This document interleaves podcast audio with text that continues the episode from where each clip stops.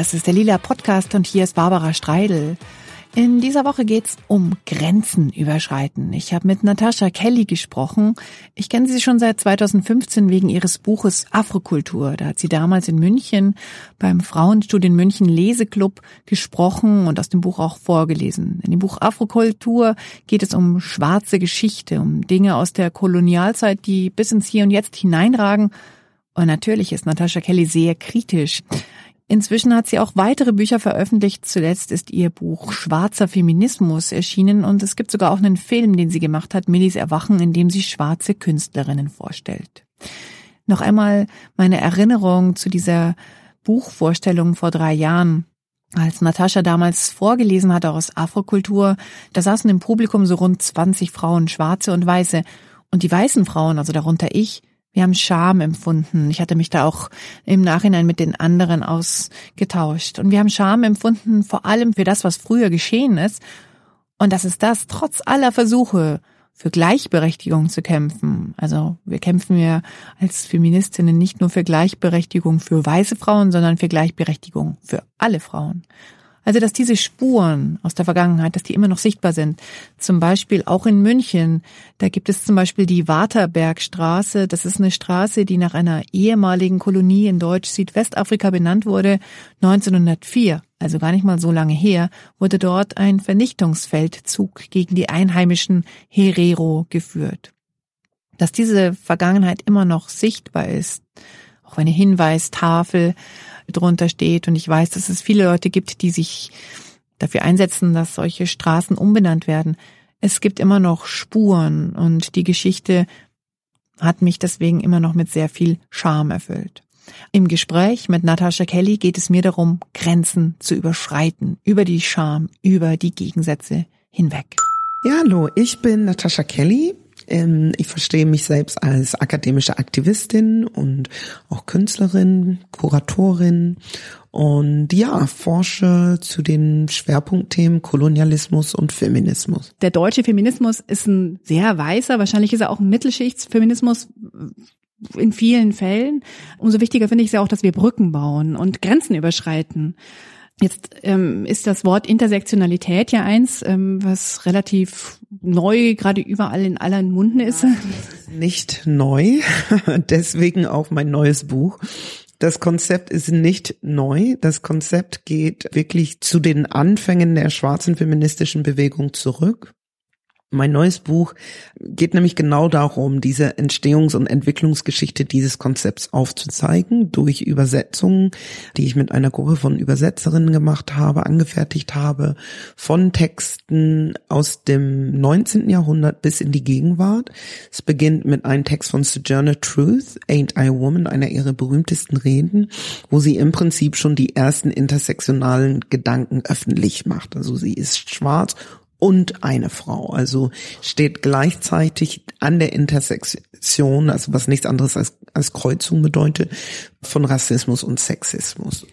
Ich wollte nur ganz kurz nochmal erklären für all die, die jetzt nicht gleich sagen, ah ja, Intersektionalität ist das und das. Genau so, wie du es gerade ähm, beschrieben hast, würde ich es auch erklären. Also ich erfahre Diskriminierung als Frau. Ich erfahre eine zusätzliche Diskriminierung als schwarze Frau. Ich erfahre womöglich eine nochmal eine dritte Diskriminierung als schwarze Frau mit einer körperlichen Behinderung und so kann man das dann durchdeklinieren. Also es kann immer schlimmer werden. Unzählige Intersektionen. Es kann mehrfach, dreifach, vierfach, fünffach sein, zweifach. Wichtig ist zu verstehen, dass Diskriminierung eigentlich nie eindimensional ist. Und das ist, glaube ich, einer dieser Wissenslücken, die wir seit vielen Jahren in Deutschland durch die weiße feministische Bewegung äh, vermittelt bekommen haben dem ist nie so, war nie so. Und das ist dem im Prinzip geschuldet, dass Race in Deutschland nie, nie mitgedacht wird, weil die Mehrheitsgesellschaft weiß ist, weiß ist unsichtbar und Race als Kategorie fällt eben raus. Und so wird Gender immer alleine betrachtet und das geht gar nicht. Also selbst wenn man aufgrund seines Weißseins privilegiert ist, muss man das immer mitdenken. Und das ist, glaube ich, eine neue Bewegung. Aber warum ist es so dann in anderen europäischen Ländern, also zum Beispiel in England, ist es ja dann doch eher mitbedacht worden? Natürlich in den USA sowieso. Ist es in Deutschland, weil einfach immer noch sehr viel mehr weiße Menschen hier leben? Also das mag jetzt eine total naive Frage sein, aber warum ist es denn so? Das ist sicherlich auch ein Grund, ähm, wegen, wegen der, der ähm, Größe, beziehungsweise äh, unsere Community sind ja sehr klein, aber noch ein Grund, und dann komme ich nämlich zu meiner neuen Veröffentlichung zurück, ist, dass diese Theorietradition bislang, die Texte, die wir übersetzt haben, noch nie deutschsprachig vorhanden waren. Also das bedeutet, dass die Perspektiven von schwarzen Frauen nie Eingang, wirklichen Eingang in den Diskurs gefunden haben. Bis eigentlich die 80er Jahre, als Audre Lorde hier war, ganz laut den Rassismus in der Frauenbewegung kritisiert hat. Und es wundert mich eigentlich, dass 30 Jahre später diese Kritik nicht angekommen ist. Also es ist irgendwie so sehr, sehr verstarrt, sehr verharrt, die ganze Bewegung und äh, sehr, naja, ich sage jetzt mal immer noch, noch, noch verstrickt in, in einem Emma-Feminismus, wie ich sie immer nenne, ähm, die sich ja überhaupt nicht belehren lassen wollen, ähm, diese alten Damen. Und mit diesem neuen Buch war das eben der Versuch aufzuzeigen, dass schwarzer Feminismus eine lang andauernde Theorietradition ist, die auch in Deutschland schon lange seine Gültigkeit hat und auch in den feministischen Diskursen aufgenommen werden muss. Also ich glaube, dass es gerade in der heutigen Zeit, wo Rassismus die Mitte der Gesellschaft erreicht hat, kann keine Frau feministisch sein, die nicht auch antirassistisch ist. Denn Frauen stehen für die Rechte aller Frauen, Feministinnen stehen für die Rechte aller Frauen ein. Und ähm, wer da nicht die Diskriminierung anderer Frauen mit berücksichtigt, darf sich auch nicht Feministin nennen. Ganz einfach. Ist es wichtig, dass darauf hingewiesen wird oder ist es eigentlich doch etwas Selbstverständliches? Also braucht man ein Opt-in oder eher ein Opt-out? Es sollte eigentlich selbstverständlich sein, ist es aber nun mal leider nicht. Wir verhandeln ja hier in Deutschland immer noch Menschenrechte, obwohl es als solches nicht gesehen wird. Auch das sollte selbstverständlich sein. Und Schutz vor Diskriminierung ist auch ein Menschenrecht. Und Rassismus ist eine Form der Diskriminierung. Also sind wir da ganz schnell bei einer Menschenrechtsdebatte, was eigentlich selbstverständlich sein sollte. Ist es aber nicht. Jetzt hast du gerade erzählt in deinem neuen Buch, da hast du Texte ähm, mit übersetzt, die neu sind, die bisher in Deutschland irgendwie nicht gesehen wurden. Erstens mal, was sind das für Texte? Und zweitens, warum wurden die nicht gesehen? Also Englisch können wir ja dann doch schon auch hier in Deutschland. Nee, anscheinend nicht. Also wenn es um, um, um Verständnisfragen und Realitäten geht, dann ist die Ausrede immer groß, oh, das habe ich nicht verstanden oder den Text gab es nicht auf Deutsch. Diese Ausrede gilt nicht mehr, weil die sind jetzt äh, einwandfrei übersetzt. Und zwar wirklich angefangen von Sojourner Truth über Angela Davis, Bell Hooks, The Combahee River Collective, Barbara Smith, Audrey Lorde, Kimberly Crenshaw und Patricia Hill Collins. Und letzten Endes habe ich die Texte so gewählt, dass eben ganz klar die Geschichte der Intersektionalität nachgezeichnet werden kann, was ja auch eine Entwicklung durchgemacht hat. Von der ersten Frage, wie gesagt, von Sojourner Truth, Ain't I a Woman, wo sie erste intersektionale Gedanken überhaupt aufwirft, über die Mehrfachdiskriminierungshypothese, wie es dann später bei Angela Davis hieß, die dann äh, neben Race und Gender auch Class in den Diskurs mit einbrachte und diese Intersektion sozusagen um eine weitere Kategorie ergänzte, bis hin zu Kimberly Crenshaw, die den Begriff Intersektionalität äh, letzten Endes gecoint hat, wie sagt man auf Deutsch, ähm, geprägt hat.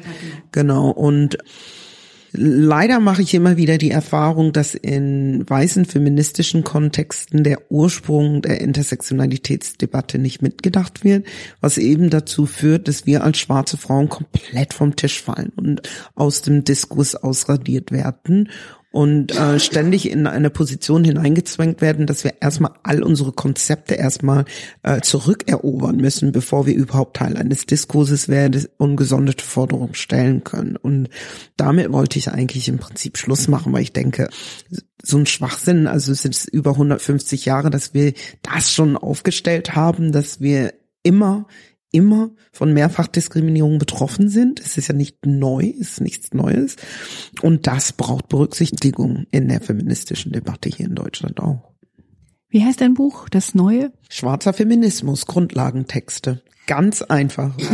Es ist wirklich als einführendes Werk zu verstehen, sowohl für, für eine junge Leserinnenschaft, aber auch für Ältere, die sich weiterbilden wollen. Weil ich glaube, da liegt auch ein Teil des Problems, dass es so viele Wissenslücken gibt, die gefüllt werden müssen. Äh, die feministische Bewegung ist ja nichts Statisches, es ist schon immer dynamisch gewesen, es entwickelt sich immer weiter. Und auch Deutschland muss diese Entwicklung mitmachen. Auch die deutschen, weißen deutschen Feministinnen müssen dieses Wissen erwerben, um eben tatsächlich überhaupt in sich feministisch zu sein. Weil wie gesagt, wenn nicht antirassistisch ist, ist es nicht feministisch in meinen Augen. Ich bin ja der Meinung, es gibt gar nicht den Feminismus, sondern es gibt ganz viele verschiedene Feminismen. Und deswegen ist es klar, dass es da einen Unterschied gibt. Wahrscheinlich würde es jetzt auch einen Natascha-Feminismus geben und einen Barbara-Feminismus geben. Das wäre dann. Das ja nämlich eben nicht. Das ist ja genau, äh, das, das, nein, nein, das gibt's nicht. Es gibt tatsächliche The Theorie-Traditionen, die wirklich Kanon haben.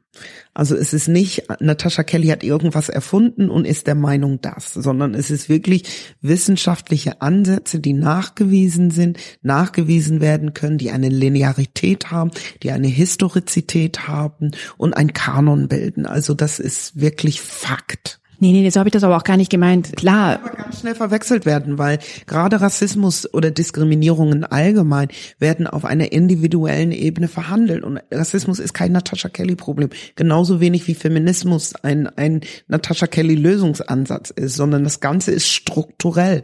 Und so muss das verstanden werden. Und selbst wenn es nicht so gemeint war, kann es sein, dass das ganz leicht falsch verstanden wird. Wir hören viel zu oft, ach, das ist ein individuelles Problem.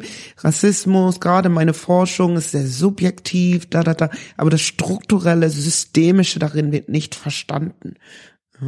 Also da wollte ich gar nicht hin, das wollte ich gar nicht damit sagen, sondern ich wollte damit sagen, dass es innerhalb des Feminismus gibt es viele Feminismen, die sich unterscheiden, die sich sogar auch widersprechen, was ich an manchen Stellen eigentlich auch. Es gibt viele Theorietraditionen und das ist der wichtige Punkt. Es gibt nicht viele persönliche Entscheidungen, die haben hier nichts zu suchen, sondern es gibt viele Theorietraditionen, viele unterschiedliche feministische Theorietraditionen. Es gibt neben dem schwarzen Feminismus auch den Womanism, was von schwarzen Frauen kam. Es gibt den Postcolonial Feminism, Third World Feminism. Gibt den Afrikaner Feminism. Es gibt ganz viele unterschiedliche Theorietraditionen, die alle ihre Berechtigung haben, alle eine Linearität und alle eine, eine gewisse Epistemologie auch haben. Nichts Individuelles, nichts, was irgendwie ein Herzenswunsch oder ein persönliches Anliegen von irgendeinem der zuordnenden Schriftstellerinnen wäre. Nichts von all dem. Es ist wirklich wichtig, das zu verstehen, weil das ist eines dieser Totschlagargumente. Also das, glaube ich, haben jetzt ähm, alle verstanden.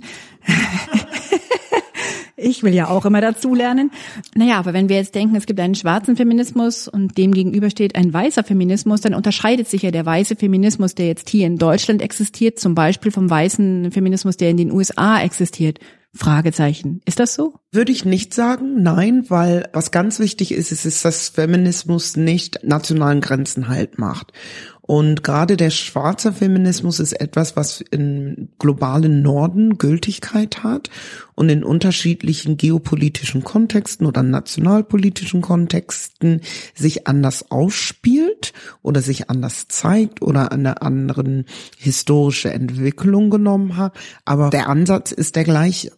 Also da ändert sich nicht viel. Und dieselbe Kritik, die die schwarzen Feministin in den USA gegenüber weiße Feministin hatten, die ist auch in Deutschland gültig.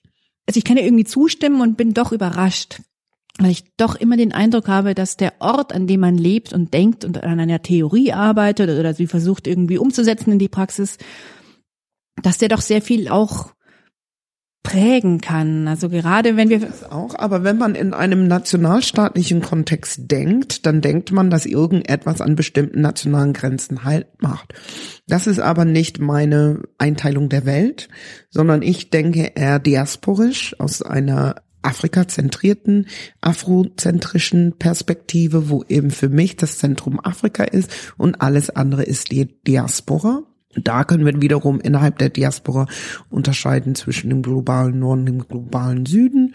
Und im globalen Norden hat Feminismus, ob jetzt weißer Feminismus oder schwarzer Feminismus, beides dieselbe Wirkung gehabt.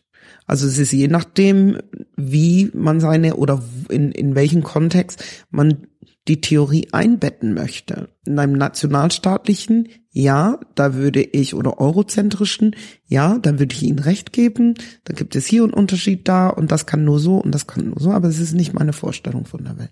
Okay. Jetzt hast du nicht nur Bücher in deinem Portfolio, sondern auch einen Film Millis Erwachen. Ähm, der ist 2018 rausgekommen. Mhm. Und der Film beruht auf einem Bild von Ernst Ludwig Kirchner. Möchtest du kurz mal erzählen, um was es da geht? Es gibt übrigens auch ein Buch dazu. Muss ich, schicke ich mal schon mal vorweg. Aber es ist ein Dokumentarfilm äh, mit acht kurzen Porträts von schwarzen Künstlerinnen die alle ihren Lebensmittelpunkt in Deutschland haben, ganz unterschiedliche Biografien, ob sie hier geboren sind oder ob sie migriert sind, ganz unterschiedlichen Alters. Die jüngste ist Mitte 20, die älteste Mitte 60 und ganz unterschiedlichen Kunstbereichen. Also von einer Filmemacherin bis zu einer Maskenherstellerin, Kuratorin, Grafikdesignerin, ganz unterschiedliche Bereiche. Und letzten Endes zeigt der Film die Gemeinsamkeiten von schwarzen Frauen in Deutschland, aber ebenso auch die Unterschiede und vor allem auch, wie heterogen wir als Gruppe sind. Also ich glaube, dass da gerade nochmal dieser intersektionale Gedanke, wie unterschiedlich jede einzelne Intersektion in sich ist, auch nochmal ganz deutlich wird. Also dass es nicht zwei gleiche Kreuzungen jedes Mal gibt sozusagen als ich ein Interview mit der Jüngsten hatte. Sie hatte eine Filminstallation in der Kunsthalle in Bremen. Also sind wir dahin, weil ich natürlich gucken wollte, oh, was hast du denn jetzt hier gemacht? Das müssen wir hier mit aufnehmen, das muss mit rein in den Film. Und dann standen wir in der Ausstellung Der blinde Fleck, kuratiert von Julia Binter damals, direkt vor diesem Bild von Kirchner und waren beide erstmal so, okay, warte mal, wer ist diese Frau, die splitterfasernackt liegt da auf einer Couch? Das ist ein Riesenbild des Expressionismus. Wer den Expressionismus kennt, weiß, wie bunt und groß und intensiv die ganze Farbkraft etc. dieser Bilder ist. Expressionistisch halt. Ich war eben in der Produktion für diesen Film und habe mich gefragt, wie kommt diese Frau in, in das Bild? Ne? Wer war sie? Ja, weil ich mich natürlich gerade mit den Biografien von schwarzen Frauen in der Kunst beschäftigt hatte und mich dann eben gefragt, ja, sie ist letzten Endes ist ja auch eine von uns, ne? Also sie steht ja in derselben Genealogie sozusagen. Sie ist ja unsere große Schwester. Und dann habe ich halt ein bisschen angefangen zu forschen, konnte aber ihre Thematik nicht mehr in, in den Film mit reinnehmen. Und letzten Endes führte es dazu, dass ich daraus dann den Titel gemacht habe, aus diesen Gedanken, äh, weil sie ja im deutschen Kolonialismus, also die Expressionisten waren ja zur Jahrtausendwende ins 20. Jahrhundert und sie hat, äh, wie ich jetzt nachgeforscht habe, 1910 in Dresden gelebt und dann habe ich halt irgendwie an ihre Situation gedacht, wie sie, dass sie letzten Endes damals maximal die Position des Objekts hatte in der Kunst, der Muße oder wie auch immer man sie bezeichnen möchte, aber letzten Endes hatte sie keine eigene Stimme. Sie hatte keine Subjektposition alleine in der Art, wie sie dargestellt ist. Und so kam ich dann eben auf den Titel Millie's Awakening, dass es Zeit wird, irgendwie tatsächlich diese Geschichte aufzuarbeiten und eben über die Stimmen der acht Frauen aus meinem Film wird eine Realität sichtbar, die wirklich seit vielen Hunderten von Jahren in Deutschland herrscht und auch ihre Entwicklung, dass äh, schwarze Frauen sich aus dieser Objekt Position befreit haben und zu ähm, Subjekte ihrer eigenen Leben geworden sind und selbst handeln, selbst Entscheidungen treffen und sich nicht mehr dem rassistischen System unterordnen, sondern vielleicht auch, und das machen die meisten tatsächlich in dem Film, ihre Kunst einsetzen, um genau dagegen anzukämpfen. Der Film ist 2018 in diversen Kinos gelaufen. Jetzt läuft er eher so ähm, auf Auftrag, würde ich jetzt mal meinen. Oder? Gar nicht. Also ähm, der ist kommissioniert worden von der Biennale, von der Berlin Biennale, 10. Berlin Biennale und dort lief der, also im Kunstkontext, ist gar kein Kinofilm, also das möchte, muss ich dazu sagen, war nie für Kino gemacht, sondern tatsächlich für die Biennale gemacht, von, von der Biennale kommissioniert. Von dort ging er dann erstmal nach Frankfurt ins MMK, äh, Museum of Modern Art und seitdem gibt es so Einzelanfragen. Und da zeige ich den auch mal im Kino tatsächlich. Also es ist wirklich umgekehrt, weil es nochmal wirklich den Kontext und auch die Bedeutung des Filmes auch ändert. Es ist nie ein Kino als Kinofilm gedacht worden. Und ich bin seitdem auch tatsächlich auch international sehr erfolgreich damit unterwegs. War jetzt zwei Monate in den USA. Da habe ich verschiedene Screenings gehabt, verschiedenen Kontexten, also vom Goethe-Institut oder Institute, muss ich sagen, über German Studies Institute, verschiedene Universitäten und Culture Centers. Also es war wirklich eine einmalige Geschichte, war auch in Australien damit, habe in Austral äh, Australien gescreen, in verschiedenen europäischen Ländern. Im August wird er in Indien gezeigt. Andere europäische Städte stehen noch an. Lissabon, Brüssel und Brasilien. Das ist ja wirklich überall, also finde ich ganz toll. nie gedacht, hätte ich nie gedacht, dass es wirklich so, ein, äh, so einschlägt, weil der Film ist sehr ehrlich, also sehr, sehr tiefgehend und sehr tiefgründig auch. Und ich glaube, das ist das, was fesselt, dass die acht Frauen wirklich so unterschiedliche Geschichten haben und dennoch das strukturelle ihre Gemeinsamkeit ist. Und ich glaube, dass da sich auch, auch verstanden werden kann, was mit strukturellem Rassismus gemeint ist. Dass der sich gar nicht auf individueller Ebene immer gleich zeigt, aber die Strukturen, gegen die alle ankämpfen, die sind dieselben. Und da müssen wir lernen hinzugucken. Wenn jetzt jemand zuhört und sagt, ich würde den aber auch gerne sehen, was kann man dann diesem Menschen raten? Wende dich an dein, das Museum deines Vertrauens.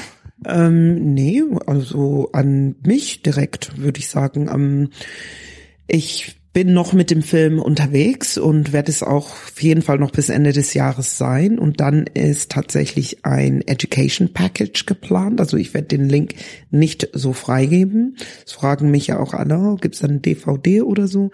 Weil für mich ist es eben ganz wichtig, dass der Film in einem, in dem Gesamtkontext verstanden wird. Und es haben mir verschiedene Screenings gezeigt an verschiedenen Orten, wo ich war, dass sehr viele Leute überhaupt nicht wissen, dass es Afrodeutsch gibt. Na, also ja, es ist erstaunlich, gerade in den USA war sehr überraschend, dass so hm, noch immer noch unsere Existenz erklären zu müssen. Und deswegen bin ich momentan im Gespräch mit einem Schulbuchverlag, tatsächlich ein Textbook, wie, wie heißt es denn in Deutsch? Gibt es ja, aber es ist nicht wirklich für ein Arbeitsheft. Also es ist nicht zwingend für Schulen. So einfach geht's ja in Deutschland dann wiederum nicht. So ein Schul das wäre natürlich toll und kann nur allen Lehrerinnen an dieser Stelle empfehlen. Aber ein Schulbuch ist, ich glaube, es ist was sehr Spezielles in Deutschland. Aber ein Arbeitsbuch entsteht, wo eben um den Film herum tatsächlich afrodeutsche Geschichte kontextualisiert werden kann. Gerade weil ich ja äh, wirklich viele äh, Generationen abdecke und alleine mit dem Titel tatsächlich bis zum Kolonialismus zurückreichen kann, um wirklich nochmal zu erklären, wer war Millie und über diese Biografien das Ganze, unsere Geschichte herausarbeiten kann. Und wenn das dann fertig ist, dann gibt es den als Gesamtpaket zu erwerben. Ob es so eine Art DVD oder ob das Ganze jetzt online, wahrscheinlich braucht man gar keine DVDs mehr, aber ähm, erhältlich sein wird. Aber nur so bin ich bereit, den auch freizugeben. Ja, da, da ist der Kontext natürlich auch irgendwie wichtig. Es ist nicht nur so eine 9,99 Euro DVD. Jetzt sind wir schon am Ende von unserem Gespräch und jetzt habe ich noch zwei Sachen, die ich dich gern fragen will. Meine erste Frage ist, was würdest du dir denn wünschen vom deutschen Feminismus? Ja, den Feminismus gibt es natürlich nicht, sondern vielleicht sind es verschiedene Personen oder Menschen, die denken. Aber was wäre denn ein Wunsch? Was könnte sich hier Frauenbewegung ist in manchen ein zu altmodischer Begriff, aber was könnte sich hier verändern oder erweitern oder erwachen? Ich glaube, dass die erstmal Platz nehmen, die Klappe halten, auf gut Deutsch gesagt, ihre Aufgaben machen, sich bilden, auf dem aktuellen Stand dieser Gesellschaft bringen und dann Wege suchen, um Allianzen mit anderen Frauen, Frauen of Color, schwarze Frauen zu bilden.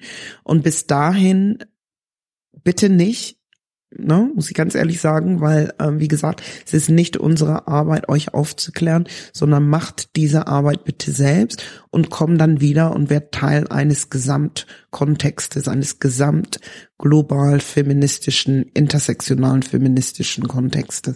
Das ist das, was wir, glaube ich, alle gut gebrauchen könnten, was die Gesellschaft gut gebrauchen könnten. Und übrigens nicht nur Frauen, sondern Männer auch. Die sind auch absolut dazu aufgefordert, jetzt mal ein bisschen feministisch zu handeln. Kann nicht schaden. Das Patriarchat schadet uns allen. Klar, die habe ich jetzt gar nicht groß aufgezählt, aber die kommen, die, die gehören natürlich irgendwie auch dazu. ja, es wird ja häufig in dem Kontext nur gedacht, oh, wir müssen jetzt irgendwie Frauen dazu kriegen, irgendwie feministischer oder sich weiterzuentwickeln, aber Männer genauso. Also das Patriarchat schadet Männern auch, genauso wie Rassismus Weiße schadet. Natürlich sterben weiße Menschen nicht vom Rassismus oder Männer sterben nicht vom Sexismus oder sexualisierte Gewalt und, und, und. Aber wenn der nicht da ist, dann geht es uns allen besser. Was wir nicht aus den Augen lassen dürfen, ist, dass eine, eine Machtmatrix ist aus Patriarchat, Kolonialismus und Kapitalismus. Die drei Dinge, die gehen immer Hand in Hand. Wir können nie nur das eine angucken und das andere nicht. Von daher, wer sich da hinstellt und sagt, oh, ich bekämpfe jetzt den Kapitalismus, was häufig die Männer tun, ne, ohne was gegen das Patriarchat zu machen, kommen wir, oder gegen den Kolonialismus oder andauernden Kolonialismus in diesem Land zu machen, kommen wir nicht weit mit. Von daher die Aufforderung auch an die Männer, ein bisschen mehr, mehr Feminismus in die Suppe. Das heißt, die drei Probleme sind PKK. Das letzte K, der Kolonialismus. Ist es ähnlich auch Rassismus? Würdest du sagen, dass das ähnlich ist oder ist das ein Thema? Also Rassismus, Ableismus, das sind ja die Dinge, die ja ähm, ganz stark alles, was letzten Endes über den Körper definiert wurde, ist Resultat kapitalistischer Governing. Ja, Herrschaftslegitimierung? Also ohne die Legitimierung und die, die Festigung in den Gesellschaftsstrukturen hätte das Ganze ja nicht funktioniert. Ne? Mhm. Also PKK können wir auf unsere Liste schreiben. Wieder falsch zu verstehen. nein, nein, nein, ich meinte das jetzt nicht, sondern mit Ah, ja, ja, man muss aber wirklich auch alles genau erklären. Also ich sag's nochmal, Patriarchat, Kapitalismus und Kolonialismus. Absolut, sehr gut. Ja, und meine letzte Frage, die ist mir irgendwie so, weil habe ich über die schon ganz lange nachgedacht und weiß nicht so genau, wie ich sie formulieren soll. Das heißt, die kommt jetzt so ein bisschen uncool rum. ähm, und zwar, weil mir immer wieder diese Community, also dieses, das ist, was du auch gerade gesagt hast, äh, Millie von dem Bild, das ist doch eine von uns, ja. Und jetzt kommt das Uncoole. Ich bewundere das und beneide das zugleich. Diese, diese Einstellung, das ist eine von uns, weil ich nicht das Gefühl habe, dass ich eine von euch bin, obwohl ich es eigentlich ganz gerne wäre auf einer gewissen Art und Weise. Ähm, ich sage ja auch auf einer gewissen Art und Weise. Es gibt ja ganz viel, was ich nicht weiß. Das, das würde ich nämlich ganz schwer behaupten, das nicht, weil ähm, solange es um die Musik geht und die coole Frisur und ab und zu mal irgendwie ein bisschen unter die Höhlensonne, da wollen alle unsere Erfahrungen teilen. Aber was es wirklich bedeutet, geschichtlich betrachtet bedeutet, was es bedeutet, Alltagsrassismus zu erleben, da wollt ihr nicht eine von uns sein, da bin ich mir ziemlich sicher. Nein, und das lässt sich auch nicht irgendwie so austauschen oder so. Gibt's ja auch genug verrückte Leute, die sich irgendwie glauben, schwarz machen zu können oder so. Sprich Rachel Dolezal und andere. Aber nein, ich glaube, es, es geht gar nicht irgendwie so die Dichotomie aufzumachen, wir und die anderen oder wir und ihr oder so. Darum geht es überhaupt nicht. Sondern wenn ich tatsächlich sage, Millie ist eine von uns, dann meine ich wirklich, sie ist ein, ein, Teil unserer Geschichte. Sie ist ein Mitglied einer Community. Und übrigens im deutschen Kolonialismus gab es schon afrodeutsche Communities und afrikanische Organisationen und, und, und. Also wir sind nicht erst in der deutschen Nachkriegszeit entsprungen oder in den 80er Jahren. Also es gibt diese Community schon sehr, sehr, sehr, sehr lange. Und das ist das, was ich mit wir in diesem Fall aufmache. Und ich glaube, dass die Community, gerade schwarze Communities, ganz, ganz wichtig sind im Gegensatz zu anderen Communities, ob es jetzt türkische Communities, vietnamesische Communities und andere Gruppen, die in Deutschland auch eine lange Geschichte haben.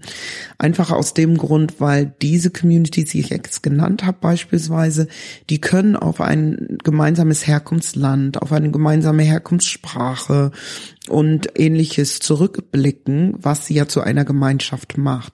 Und genau das haben wir nicht, was uns ja unheimlich schwächt dass wir keine gemeinsame Herkunftssprache, nicht mal ein gemeinsames Herkunftsland, aber eine gemeinsame Geschichte der Unterdrückung.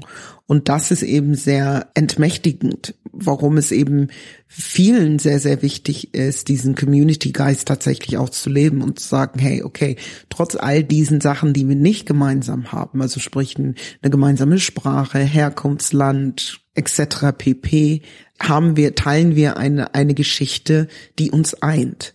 Natürlich ist es traurig, dass diese Geschichte auf Hautfarbe eingeschrieben ist, aber das haben wir uns nicht ausgedacht. Ne? Also das ist nicht so, dass wir gesagt haben, so und jetzt markieren wir selber mal unsere Haut.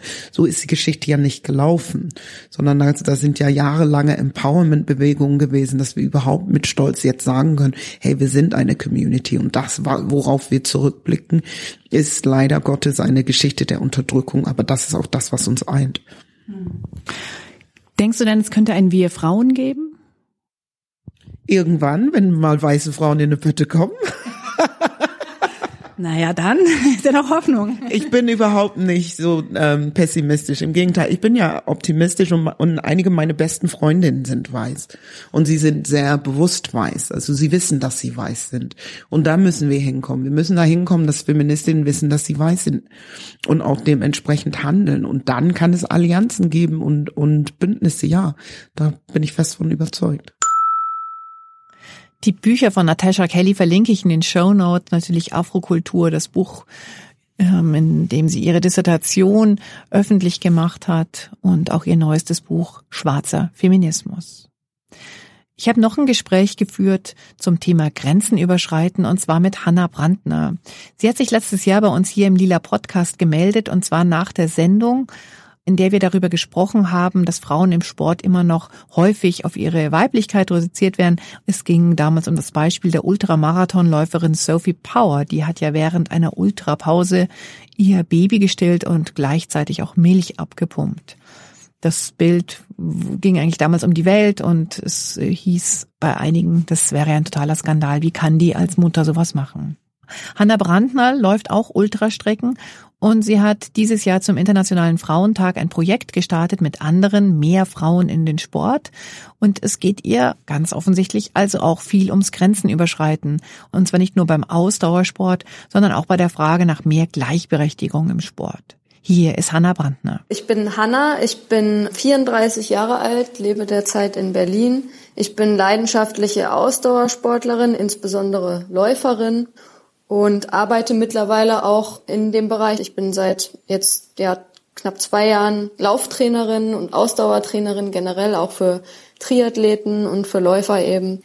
Ähm, auf der Ausdauercoaches Website habe ich gelesen, dass du 2015 dein Triathlon-Debüt gegeben hast und dein dritter Ultramarathon, den hast du 2018 im Bayerischen Wald gelaufen. Wie hast du dich dazu entschlossen, so, ich laufe jetzt wieder einen Ultramarathon und kannst du davor vielleicht noch kurz erklären, was ist eigentlich ein Ultramarathon für all die Leute, die nicht so schnell bei Wikipedia sind? ja, sehr gerne.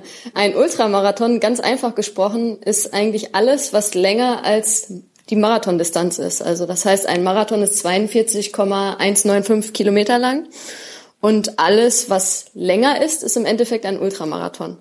Das heißt, also es gibt sehr unterschiedliche Distanzen tatsächlich im Ultramarathonbereich, im Ultralaufbereich. Also das ist auch nach oben hin offen, muss man sagen. Also da gibt's wirklich die verrücktesten Läufe und Distanzen, die man da laufen kann dass ich mich dazu entschlossen habe, einen oder mehrere Ultramarathons zu laufen, das war eigentlich bei mir eine Entwicklung. Ja, also ich habe angefangen 2011 wirklich ein bisschen auf Wettkampfambitionen zu laufen. Damals bin ich meinen ersten Halbmarathon gelaufen, dann hat sich das so ein bisschen weiterentwickelt. 2013 bin ich meinen ersten Marathon gelaufen und dann wurden es irgendwie immer mehr Marathons und irgendwann war die Marathondistanz auch nicht mehr die absolute Herausforderung und ja, dann sollte es halt länger als Marathon sein und so bin ich irgendwie über die Jahre dann irgendwann zum Ultralaufen gekommen. Wie kann ich mir das vorstellen? Du beschließt, okay, jetzt, also zum Beispiel im August 2018 will ich da den König vom Bayerwald im Lama Winkel mitlaufen. Du beschließt es und was passiert dann? Dann heißt es natürlich, dass man sich überlegen muss, oder das sollte man schon, bevor man das beschließt, wie man sich darauf vorbereitet. Also als erstes sollte man sich die Frage stellen, schaffe ich das überhaupt? Ist es überhaupt realistisch zu sagen, okay, in einem Jahr möchte ich an diesem Wettbewerb teilnehmen? Wenn man die Frage mit Ja beantwortet, dann geht es darum zu planen, sein Training zu planen, eben die Vorbereitung dahin zu planen, zu überlegen, okay, sollte ich in Vorbereitung dahin vielleicht noch andere Wettkämpfe als Vorbereitungsläufe machen? Und was ist eben nötig, damit ich dann am Tag X so fit bin, dass ich auch diesen Wettkampf schaffe? Jetzt sagst du, ähm, das Laufen ist für dich ein Hobby wie äh, andere, weiß ich nicht, Kartenspielen oder Kegeln. Aber ich kann mir vorstellen, dass es doch ein sehr zeitintensives Hobby ist. Natürlich heißt das, wenn man einen normalen Job hat, dass man entweder eben abends nach dem Job oder morgens, manchmal hat man auch Tage, an denen man zweimal trainiert. Das heißt, da trainiert man idealerweise morgens und abends, dass man da trainiert und dass eben das meiste der Freizeit für den Sport tatsächlich drauf geht. Wichtig ist natürlich auch, dass man dann ein Umfeld hat, das irgendwie da Bescheid weiß und dass das eben auch akzeptiert. Bei mir ist es auch so, muss ich auch dazu sagen, ich habe jetzt keine Kinder, auf die ich irgendwie Rücksicht nehmen müsste. Ich habe einen Partner, der selbst auch den Sport betreibt, den ich mache. Von daher ist das von dieser Seite aus dann schon alles etwas einfacher. Am Ende ist es eine Frage des Wollens. Auch wenn man jetzt generell Sport betreibt und den jetzt nicht so intensiv und ausdauernd betreibt wie ich, am Ende ist es aber auch immer nur die Frage des Wollens, wenn man ehrlich zu sich selbst ist, ob man jetzt abends noch sagt, ach, ich gehe noch eine Runde laufen, ich ziehe die Sportschuhe an und drehe meine Runde. Hm. Wenn man das will, dann funktioniert das auch. Hm. Jetzt hast du lange trainiert. Ich glaube, ein halbes Jahr habe ich auf der Webseite von euch gelesen. Und dann war es August 2018 und dann ging's los. 54,5 Kilometer. Ähm, wie war das? Erinnerst du dich? Warst du aufgeregt? Wie ging's los? Ähm, einen Tag vorher angereist? Gerade bei größeren Läufen wie dem Ultratrail Lama Winkel reist man in der Regel ähm, mindestens einen Tag vorher an. Am Tag vorher findet dann auch immer so ein kleines Briefing statt, wo noch Besonderheiten zur Strecke erzählt werden. Man geht halt dahin, holt seine Startunterlagen ab. Man bekommt ja auch eine gewisse, also eine Startnummer, die man tragen muss. Dann geht es darum, am Abend vorher vielleicht noch ein bisschen was Gutes zu essen, damit die Kohlenhydratspeicher voll sind dann ja, wartet man eigentlich nur noch auf den Startschuss, weil man jetzt äh, ja wirklich eine längere Reise bis zu diesem Wettkampf beschritten hat, viel trainiert hat. Und dann möchte man eigentlich nur noch, dass es losgeht. Ja, 54 Kilometer ist natürlich eine lange Distanz, zumal da auch einige Höhenmeter zu bewältigen waren. Ähm, das heißt, der Lauf an sich ist auch so eine kleine Reise, die man, die man begeht. Ich kann mich nicht erinnern, dass ich jemals einen, so einen längeren Lauf ohne auch Down-Punkte, sag ich mal, zu haben, ähm, durchlaufen bin. Und dann geht's halt darum, die Reise zu schaffen. Jetzt hast du es geschafft, du bist gut durchgekommen. Wenn es eine ähm, junge Läuferin, eine junge Sportlerin quasi zu dir kommt und sagt, ich möchte erstens gerne, dass du mich hier als Coach begleitest und ich möchte das gern zu meinem Job machen. Allerdings können mir meine Eltern nicht so viel Geld zur Verfügung stellen. Was rätst du ihr denn? Ja, ich würde ihr schon immer erstmal, glaube ich, den konservativen Weg raten und halt nicht gleich alles auf eine Karte zu setzen, sondern auch noch was ähm, für ihre Zukunft zu tun, ja, weil generell im, im Profisport ist es ja so, egal in welcher Sportart man sich bewegt, wenn man eine Verletzung, eine größere Verletzung hat, dann kann alles vorbei sein. Und dann ist man von heute auf morgen ja arbeitslos, ja, in Anführungsstrichen. Und äh, hinzu kommt, dass die Zeit als professioneller Sportler oder professionelle Sportlerin sehr begrenzt ist. Ja? Also man kann Top-Profisport je nach Sportart nur ähm, für einen sehr begrenzten Zeitraum ausüben und eben auch nur in diesem begrenzten Zeitraum Geld verdienen. Was dann natürlich auch heißt, wenn man das macht und wenn man den Schritt geht zum Profisport, dass man versuchen muss, so viel wie möglich ähm, aus der aktiven Profisportzeit herauszuholen.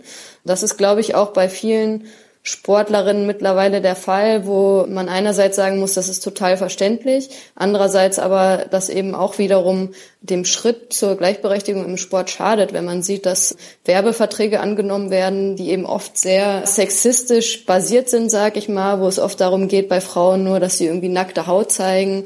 Aus ja, feministischer Sicht steht man da auch immer mit einem weinenden Auge dann da. Hm, hm, verstehe. Ja, gerne möchte ich nochmal dazu aufrufen, dass wirklich Frauen, die vielleicht auch so ein bisschen eine Hemmschwelle haben, sich nicht trauen, irgendwie äh, Sport zu machen oder auch an Wettkämpfen teilzunehmen, zum Beispiel im Ausdauerbereich, dass sie einfach mal wagen sollen, das zu tun und dass auch Dinge wie Verantwortlichkeit gegenüber Familie, gegenüber den Kindern da, die oft irgendwie Frauen hemmen, für sich selbst was zu tun, dass sie trotzdem sich auch die Zeit für sich nehmen sollten und da eben, wenn sie Lust darauf haben, auch Sport machen sollen, weil ich glaube, wir haben mittlerweile ganz, ganz viele tolle Frauen im Sport und Frauen machen mehr Sport als noch in der Vergangenheit, aber wir wollen doch dahin kommen, dass das Verhältnis von Frauen und Männern im Sport sich die Waage hält, dass man immer ungefähr ein 50-50 Verhältnis hat und Deswegen hoffe ich und mir auch mit meinem Projekt Frauen im Sport,